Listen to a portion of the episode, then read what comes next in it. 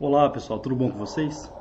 Antes de começarmos nossa aula, gostaria de pedir que vocês se inscrevessem no canal e também acionem o sininho de notificações para que você receba em primeira mão as novas postagens, as novas aulas, ok? Hoje vamos falar do período republicano da Roma Antiga. E atenção porque esse período ele mostra como a mobilização popular, no caso a mobilização da plebe, pode garantir os direitos sociais ok?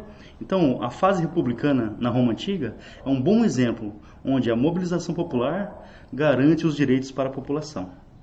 Vamos lá, pessoal. Hoje é dia de República Romana. Bora?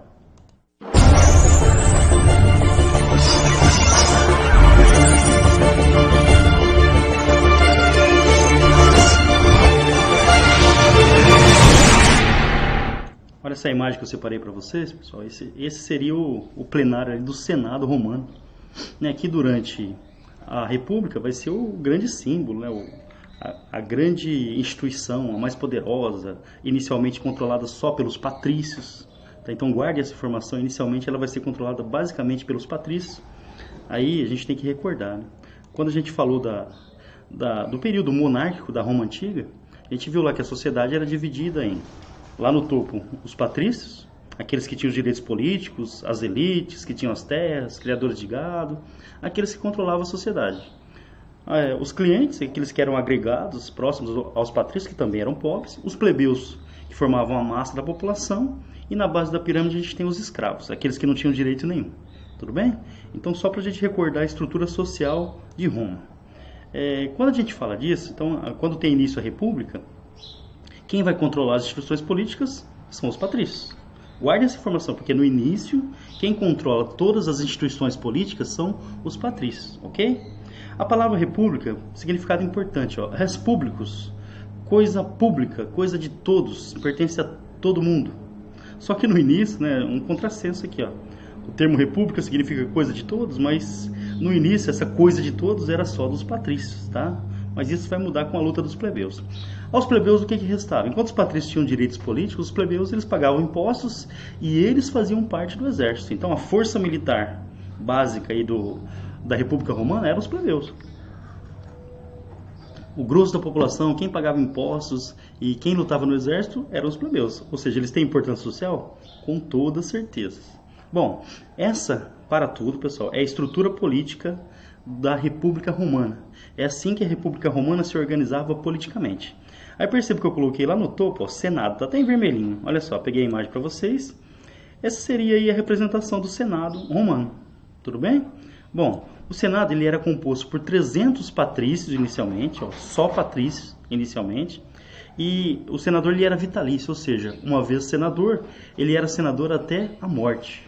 Tá? Então era um cargo vitalício Lembrando, a Assembleia Senado era a mais importante da estrutura republicana romana. Eles tomavam as principais decisões, controlavam os gastos públicos, certo? Então, o Senado, formado apenas por patrícios inicialmente, era a principal instituição da República. Aí a gente tem a estrutura administrativa, que são chamados magistrados.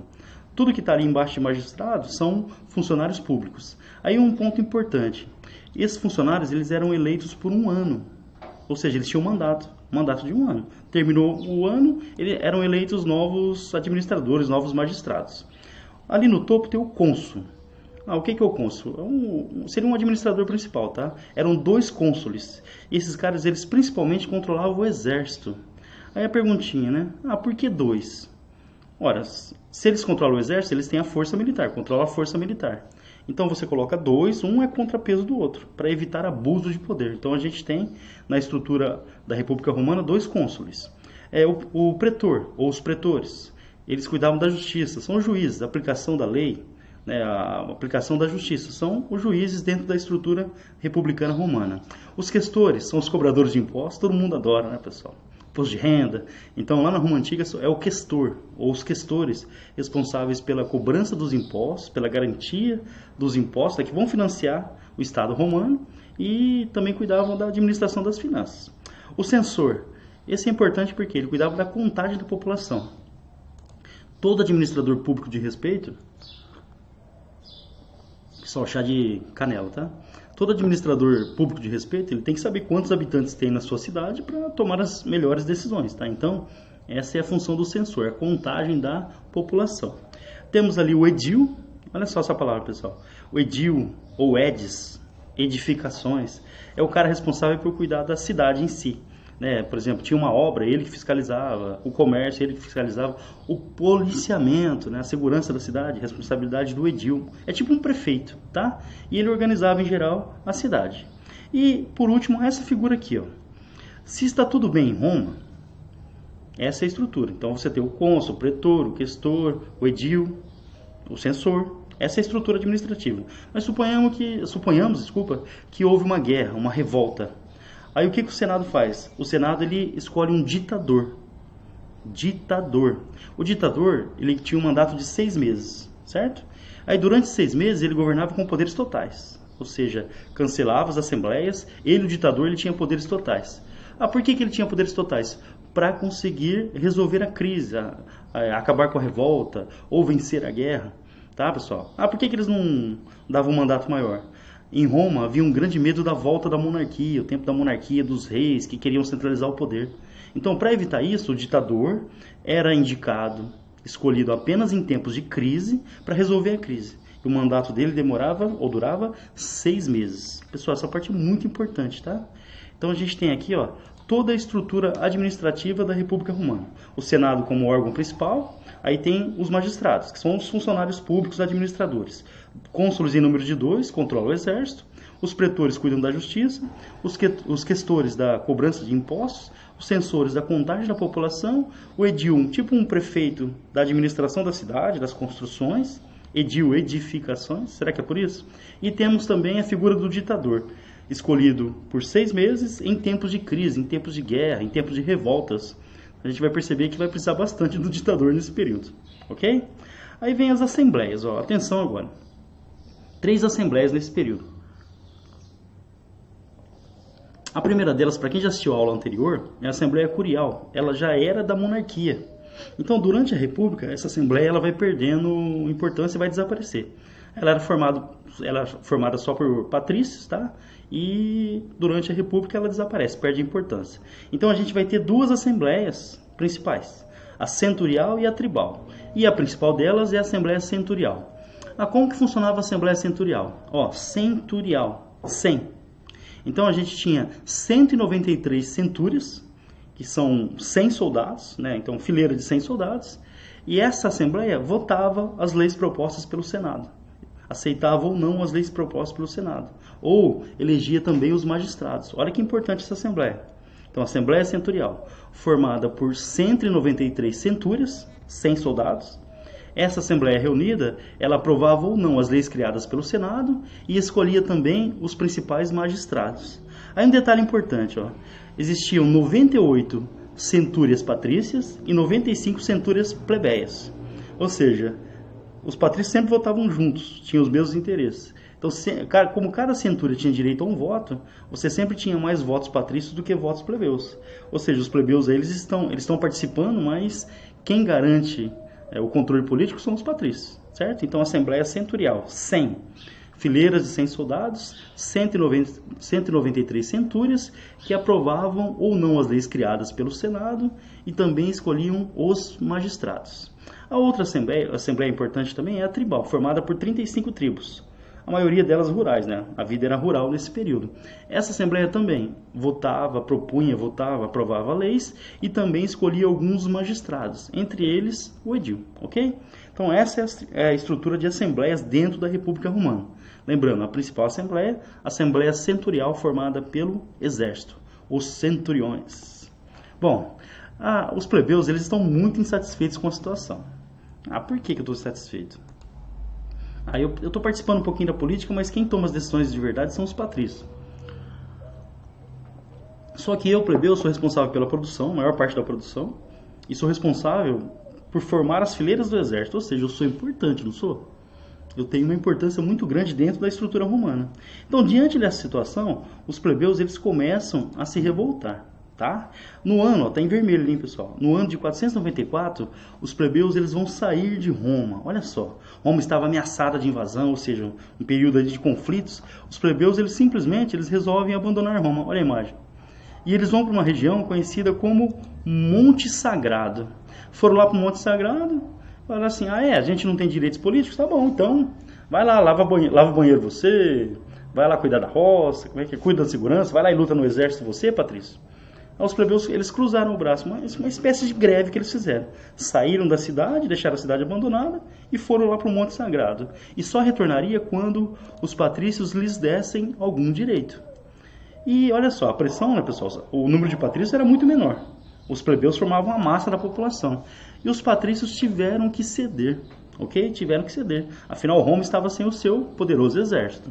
Aí vem agora, pessoal, para tudo, as conquistas que os plebeus conseguiram. Dá uma olhada. Um ano depois dessa primeira greve, a gente vai chamar, pessoal, o vestibular, secessão plebeia. Vou repetir para vocês, ó. Essas paradas, essas saídas dos plebeus são chamadas de secessão plebeia. Então os plebeus eles abandonam a cidade, certo? Então já um ano depois, já em 463, foi criado, o Senado criou um novo cargo dentro do Senado. Olha lá, ó, tá em negrito. O tribuno da plebe. Então, os plebeus eles passam a ter um representante lá dentro do Senado. Com o passar do tempo, esse tribuno ele vai ter muito poder. Por exemplo, qualquer lei que fosse aprovada pelo Senado que prejudicasse os plebeus, esse tribuno ele tinha o direito de vetar. Ele tinha o direito de não permitir que essa lei passasse. Olha só, gente. Os plebeus conseguiam direitos a partir da sua mobilização popular. Então, repetindo, diante da secessão plebeia, eles foram lá para o Monte Sagrado, os patrícios tiveram que ceder.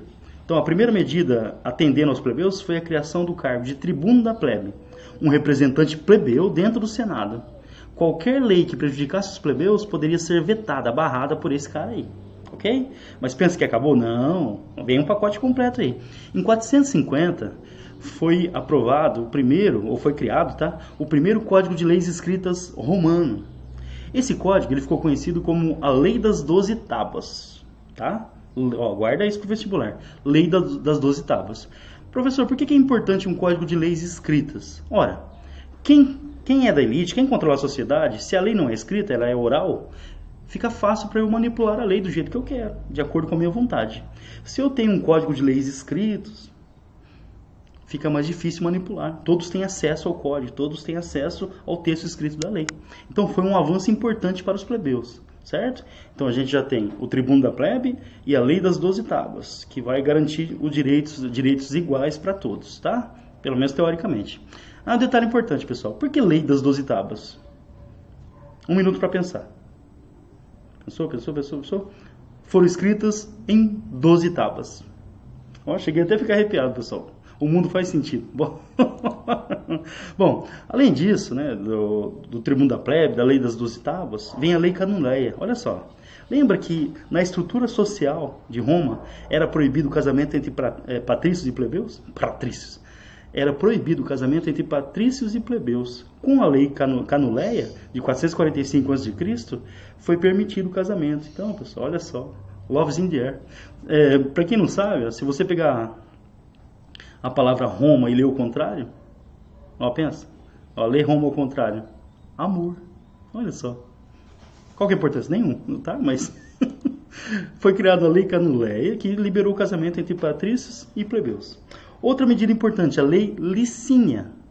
Olha só, lembra que você tinha dois cônsules que controlavam o exército?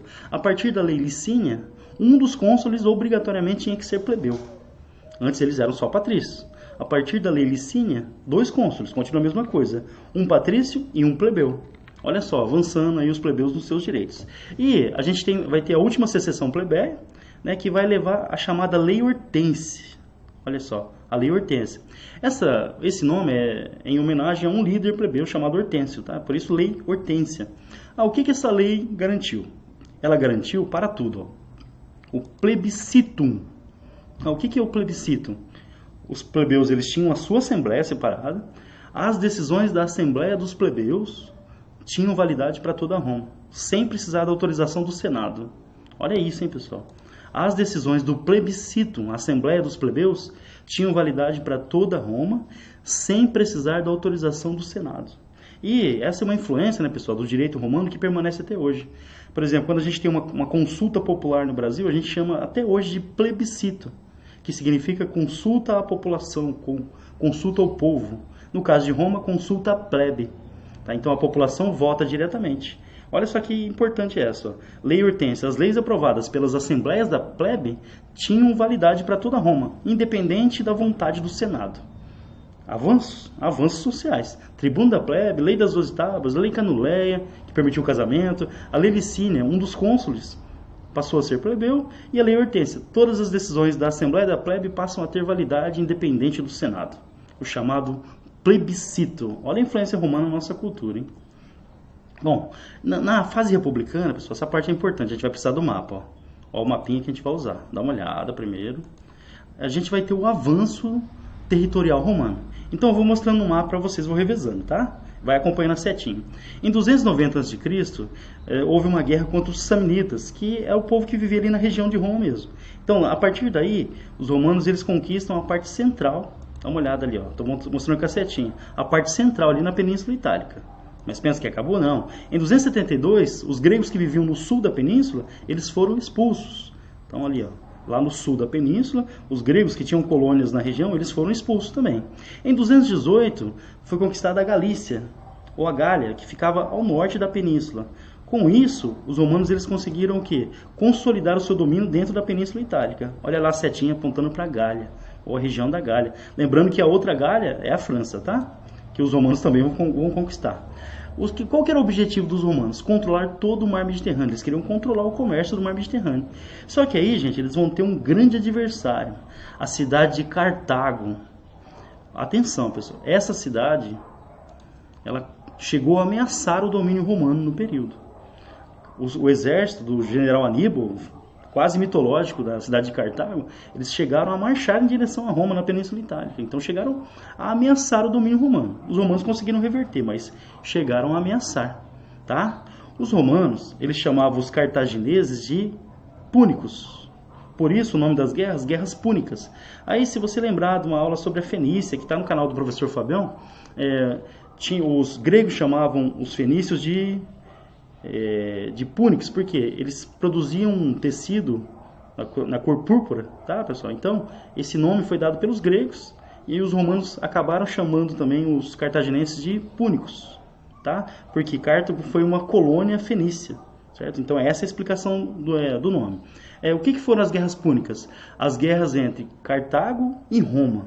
Foram três guerras de 264 a 240, não precisa decorar a data, né? Eles conquistaram a Sicília, que é uma ilha no sul da, da Itália, então é o avanço romano. Em 220 a 202 a.C., expulsaram os cartagineses da Península Ibérica, onde fica Portugal e Espanha. E a terceira, pessoal, foi a invasão. Cipião, general lendário também de Roma, Cipião ou africano, liderou os exércitos romanos que marcharam sobre Cartago. A cidade, pessoal, foi destruída, não sobrou ninguém. Os romanos, inclusive, eles tentaram apagar a história de Cartago. Ah, como assim? Eles chegaram a ameaçar nosso domínio, então eles destruíram e tentaram inclusive apagar a história da cidade de Cartago.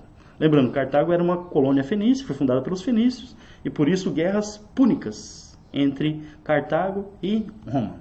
Bom, a situação melhorou para os plebeus? Sim e não. Por quê? Essas guerras de expansão, elas faziam o quê? Que os plebeus eles ficassem longe das suas terras por muito tempo. Atenção a isso, pessoal. Quem, quem, quem era a maior força do exército romano? Os plebeus. Eles iam lutar nas guerras e deixavam suas terras. Como a maioria dos plebeus eram pobres, as suas famílias elas não conseguiam resistir, tá? iam empobrecendo. Aí o que, que os patrícios começaram a fazer? Eles começaram a comprar essas terras. Então, quando o plebeu voltava da guerra, a família tinha perdido tudo, não tinha, não tinha outra solução. Então, muitos plebeus que participaram das guerras, participaram das conquistas romanas, eles não é, ficaram com as riquezas. As riquezas foram cada vez mais se concentrando na mão dos patrícios. Então, nesse período aí, lá no século II, no, chegando no século I, que é a fase final da República Romana, a gente vai ter uma grande concentração de terras na mão dos patrícios. Então, os patrícios estão enriquecendo mais ainda. E vai surgir também uma nova classe, os nobilitas, que eram plebeus que enriqueceram. E eles enriqueceram e parece que esqueceram da origem plebeia. se aproximaram mais dos patrícios. Então a desigualdade social aumenta demais no período da expansão romana. Repetindo, motivo: os plebeus iam lutar nas guerras, as famílias empobreciam, acabavam vendendo as terras para os patrícios, que cada vez mais concentravam terras, maiores terras, nas suas mãos. Aumentou a desigualdade social. Aí a gente vai ter um fenômeno importante aqui. Como os plebeus eles perderam as terras no campo, que qual era a opção? Migrar para as cidades. A gente vai ter o fenômeno do êxodo rural, talvez pela primeira vez na história. A população saindo do campo e indo para a cidade, enchendo as cidades, principalmente Roma. Os centros urbanos romanos começaram a ficar lotados. Muita gente pobre, muita gente vivendo nas ruas. Ou seja, a estrutura administrativa romana parece que não estava preparada para um crescimento tão grande. Tá? Então a situação social era dramática. Nesse contexto, surgiram dois personagens, pessoal, que vão cair na sua prova do vestibular. Os, os irmãos Graco, o Tibério e o Caio Graco. Tudo bem, pessoal? Ó, tem que guardar, printa essa tela. Tibério e Caio Graco. O que, que eles eram? Tribunos da plebe. Lembra? Aquele cara que ficava lá no Senado defendendo os interesses dos plebeus. O Tibério, o primeiro irmão, ele vai propor uma reforma agrária. Certo? Ah, o que, que é reforma agrária? É tirar terra de quem tem muitas, tirar terras de quem tem muitas e distribuir para quem não tem. Ou fazer uma distribuição melhor. Isso vai agradar a população pobre, não vai? Mas tem um pessoal aí que eu acho que não vai gostar, né? Os patrícios. Como assim? Vai distribuir minhas terras? De jeito nenhum. Então, essa proposta do, do Tibério aí, tentando fazer uma reforma agrária, irritou demais as elites patrícias. Aí o que, que fizeram? Armaram uma emboscada e o Tibério Graco ele foi assassinado. Tudo bem? Por quê? Devido às suas propostas de reforma agrária. Olha só, hein, pessoal. Mexeu com os patrícios, acabou morto.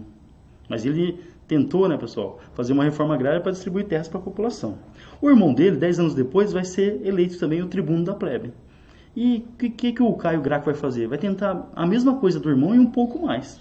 Então o Caio Graco ele também vai tentar uma reforma agrária em Roma para distribuir terras para quem não tem, mas ele também vai tentar estabelecer um preço mínimo para os grãos, né, para que os para que os pobres tenham acesso à comida mais barata, vai criar obras públicas para empregar a população mais pobre também que estava desocupada. Ou seja, tudo isso, né, essas medidas, elas agradavam a população mais pobre, mas elas desagradavam as elites.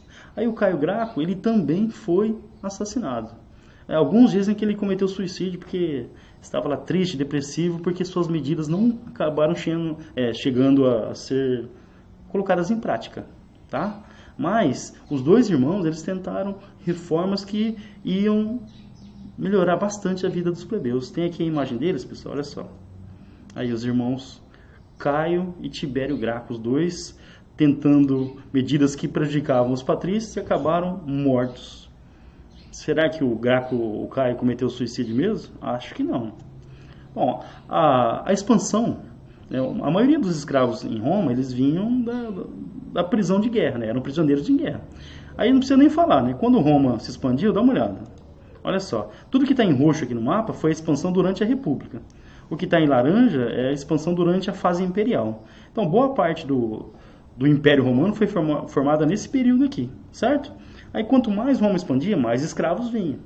Então o que, que, que, mudou? Roma que inicialmente tinha escravos, mas eram poucos, passa a depender da mão de obra escrava. Então a base da produção em Roma era o trabalho escravo. Só que como que o escravo era tratado em Roma? Como um objeto, uma peça, um, uma ferramenta. E a situação dos escravos era muito ruim, muito ruim. Isso vai levar a revoltas, tá? Aconteceu na Península Ibérica, mas a mais famosa delas é a revolta de a revol, revolta, é a revolta de Espartaco. Ah, quem era Espartaco? Ele era um, um escravo, gladiador, aquele que lutava na, nas arenas ou aqueles que lutavam nas arenas. E o Espartaco ele vai liderar milhares e milhares, tá? Tem alguns falam mais de 50 mil escravos, uma revolta contra a situação deles em Roma, inclusive chegando a marchar contra a cidade, ou seja, chegaram a ameaçar a estrutura romana. Tá, os exércitos se mobilizaram e acabaram eliminando essa revolta de escravos. Os líderes foram presos e executados, e a maioria dos escravos foram devolvidos aos seus donos. Eu tenho aqui a imagem do Espartacus, olha só.